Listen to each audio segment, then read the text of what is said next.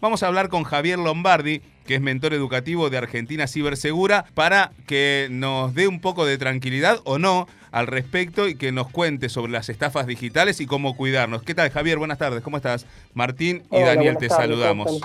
Muy bien. Bueno, Bueno, un poco contaba yo ahí en esa introducción que esto, ¿no? Que, que la pandemia aumentó eh, de manera exponencial las transacciones a través de, de la web, pero también eh, aumentaron exponencialmente las estafas. Eh, ¿Es seguro eh, o no eh, ir por internet? ¿O cuáles son las, medidas de seguridad que hay que tomar para estar tranquilos, tranquilas? bueno, primero, a ver, definitivamente un poco como lo planteaban ustedes, nuestras, nuestros hábitos, nuestras actividades se han volcado mucho a lo digital en estos últimos tiempos, se ha acelerado con la pandemia, pero lo que quizás no se ha acelerado tanto, no, no nos hemos hecho cargo, es de que tenemos que educarnos en lo digital, ¿sí? A ver, cómo proteger nuestras cuentas, si vamos a utilizar una misma cuenta para suscribirnos a cualquier plataforma o el consejo utilizar una cuenta para lo que es financiero económico, otra cuenta para lo que es educativo, otra cuenta para lo que es entretenimiento, porque así lo que vamos haciendo es ante la vulneración o la exposición de los datos de una cuenta personal, un mail, un perfil de, de alguna red social, está más contenido ese incidente. Y Eso acá, está buenísimo, poco- salvo que me, me pide que cambie las claves habitualmente en las cuentas, qué sé yo, y yo me olvido, ya llega un momento que tengo que estar pidiendo que me actualicen las claves y que me la manden por mail porque me olvido todo. Sí, bueno, ahí es interesante porque un consejo que podemos dar es el de la utilización de administradores de contraseña. Una aplicación más que vamos a tener en nuestro, en nuestro celular o en nuestra computadora o tablet, donde vamos a tener que recordar solo una larga y fuerte contraseña y después dentro de la aplicación vamos a tener todas las que necesitemos acordarnos. Inclusive, inclusive, y esto está también bueno, la aplicación se puede encargar de eh, generarlas con la robustez que nosotros le pidamos. ¿Cómo sería una clave larga, fuerte y robusta? Hoy una contraseña fuerte y robusta debería por lo menos tener 16 caracteres alfanuméricos, 16. espacios, signos, símbolos, números y, por sobre todas las cosas, eh, ser construcciones que no se puedan encontrar así como las, co- como las escribimos en algún diccionario, en algún texto, ¿se entiende? ¿Por Ujú. qué? Porque o por fuerza bruta o por, bueno, justamente eh, utilización de, alguna aplicación o software para eh, la generación de esas, para el encuentro, para la vulneración de esas contraseñas, lo pueden encontrar.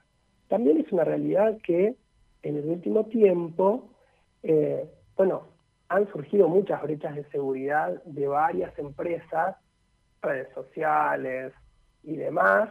Entonces, bueno, nuestros usuarios y contraseñas se han visto expuestos. Más, me acuerdo ahora que, lo mencionan, ¿no? Y que estamos charlando eh, hace poco tiempo, hace menos de un mes, la Universidad Oberta de Cataluña, bueno, generaba un, informe, ¿no? Que hablaba, bueno, justamente de navegar seguro por Internet en la era del cibercrimen, y hablaba de que nuestros perfiles de usuarios eh, muchas veces se encuentran disponibles en, en la web, ¿sí?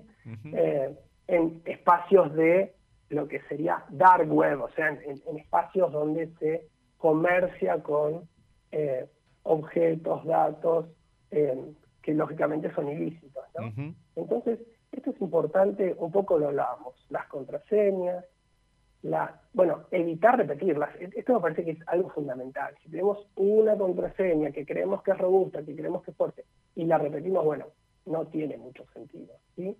También, como, como decíamos, utilizar usuarios diferentes, tratar de generar cuentas diferentes. Algo ustedes lo mencionaban al comienzo, ¿no? Desconfiar de estos correos electrónicos o mensajes que nos llegan haciéndose pasar por el banco, Mm. por una empresa que nos quiere regalar algo. Sí. Y definitivamente, A mí me, me Eh, llega uno del Banco Provincia que me, me dice, ah, te- tenés tu saldo disponible, poné tu eh, usuario y password y el, con, con todo el logo de Banco Provincia, pues, yo ya lo- es- ese correo lo denuncié varias veces, pero me llega como www.bancoprovinciae.com.ar, una cosa así. Hay una letrita que cambia nada más y toda la gráfica igual y me pide que ponga usuario y contraseña en un mail. Y diga que, que, una vez yo escuché que eso nunca hay que hacerlo y no lo hago, pero si te agarra medio desprevenido... Sí, te agarra medio desprevenido o te agarra abriendo eh, ese mensaje en el celular, donde quizás está ella, no la reconozco tan fácilmente, hmm. o muchas veces hemos visto engaños eh, donde la, la URL, la dirección del dominio, utiliza alguna eh, tipografía del abecedario cirílico en ruso, que son parecidas, mm. algunas P, algunas D, y algunas grafías que son parecidas a las nuestras, eh, para construir ese, ese dominio y desde ahí justamente engañarnos. Como vos decís, es igual la tipografía, eh, es igual la gráfica, es igual la construcción, pero siempre podemos, si nos tomamos el tiempo, esto es muy importante, ¿sí? tomarnos el tiempo de leer, nos vamos a dar cuenta que siempre algún error en la construcción gramatical o tipográfica encontramos y esa es eh, la pauta que bueno, nos va a dar para descubrir el, engaño. ¿no? Estamos hablando con Javier Lombardi, que es mentor educativo de Argentina Cibersegura, y hablando un poco de, lo que es más común, que son común, eh, pero como, como bien explicaba Javier, eh, bastante enmascarados de realidad estos sitios que eh, buscan generar estafas cibernéticas, digitales. Pero también hay instancias en las que uno, mm, digamos, abre la vulnerabilidad de su, de secreto íntimo cuando acepta aplicaciones y términos y condiciones que no lee y da aceptar, aceptar, aceptar.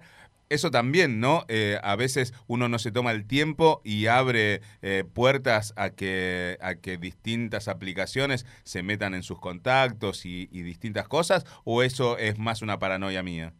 Bueno, en realidad hay, dos cosas que dijiste que me parece que hay que rescatar. La primera, la aceptación indiscriminada de términos y condiciones.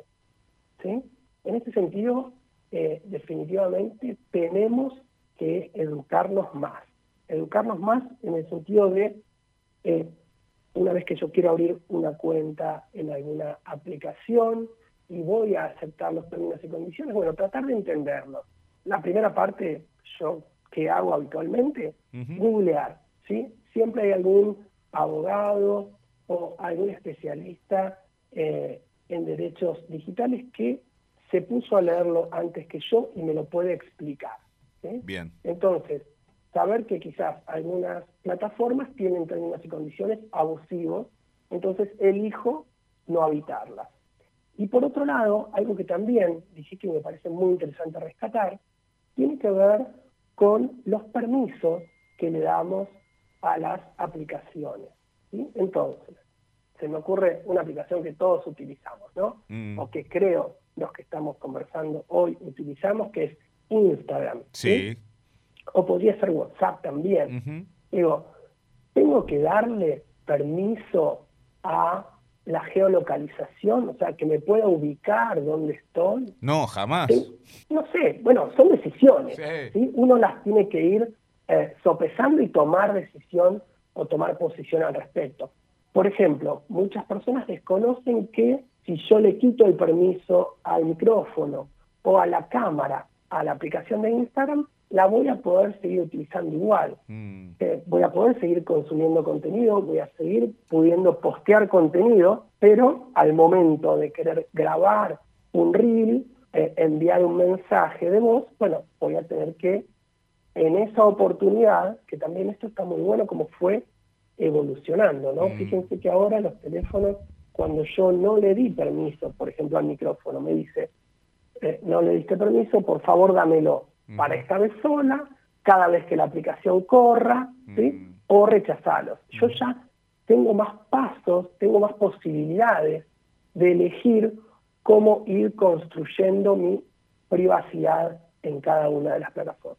Bien, eh, y para ir terminando y agradecerte Javier por este tiempo, em, la, ¿cómo se llama? Doble seguridad. No, no sé. Eh, que no me acuerdo bien doble cómo. Factor de doble factor de autenticación. Eso. Sí, o seguridad en dos pasos. Ajá. Eso, eso es fundamental ya hoy como para poder eh, cualquier, eh, eh, cualquier aplicación de estas de redes sociales tener eso como para que no lo hackeen a uno, ¿no? Sí, definitivamente la, la, ciberseguridad, los que trabajamos en ciberseguridad, trabajamos dando seguridad en capas. Definitivamente el segundo factor de autenticación o seguridad en dos pasos es una capa extra que hoy por hoy en todas las plataformas o, aplicaciones que utilizamos y que nos permiten hacerlo, deberíamos tener activado. La primera, digo, que, es muy fácil de, activar es en WhatsApp, por ejemplo, ¿no? Ya vamos a configuración, a cuenta y ya ahí tenemos a la mano verificación en dos pasos. Y esto es importante porque, como vos decías, vamos a ponerle una valla más, una eh, reja más a, nuestra aplicación, a nuestra plataforma para que puedan vulnerarla. Esto, digo, y traje el, ejemplo de la reja porque justamente tenemos que hacernos a la idea de que uno va, digo, dándole seguridad a las cosas en el mundo físico pero en el plano digital a veces se nos escapan, hmm. bueno, un poco por no hacer estas analogías. Y hubo muchos casos ahora de, esto, ¿no? De, hackeos de cuentas de WhatsApp y ciberestafas que, a, que mandaban a los contactos, eh, necesito que me transfieras una guita porque tengo, que... tengo que cambiar mil dólares, ¿querés? Sí, y, estoy tirado, cambiar mil dólares. Sí, sí, y, y, mandaban ese viral a muchos de los contactos cuando te hackeaban la cuenta y, algunos prendieron, ¿no? Sí, totalmente. Y algo que mm. hemos estado viendo en los últimos días que, que, también me preocupa es que muchas veces en WhatsApp, em, porque bueno, tenemos confianza con, con un hijo o con, o, con un pariente